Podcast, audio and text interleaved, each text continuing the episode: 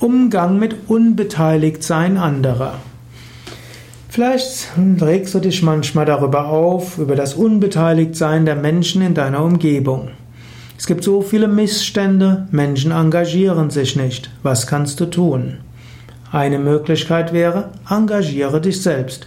Eine zweite Möglichkeit wäre, schaue, ob du ein paar Mitstreiter gewinnen kannst. Und dann sei dir bewusst, die meisten Menschen machen das, was die Masse macht. Wenn du also eine ausreichende Anzahl von Menschen überzeugt hast, werden die anderen folgen.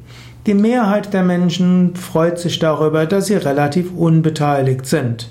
Aber sie folgen gerne der Mehrheit.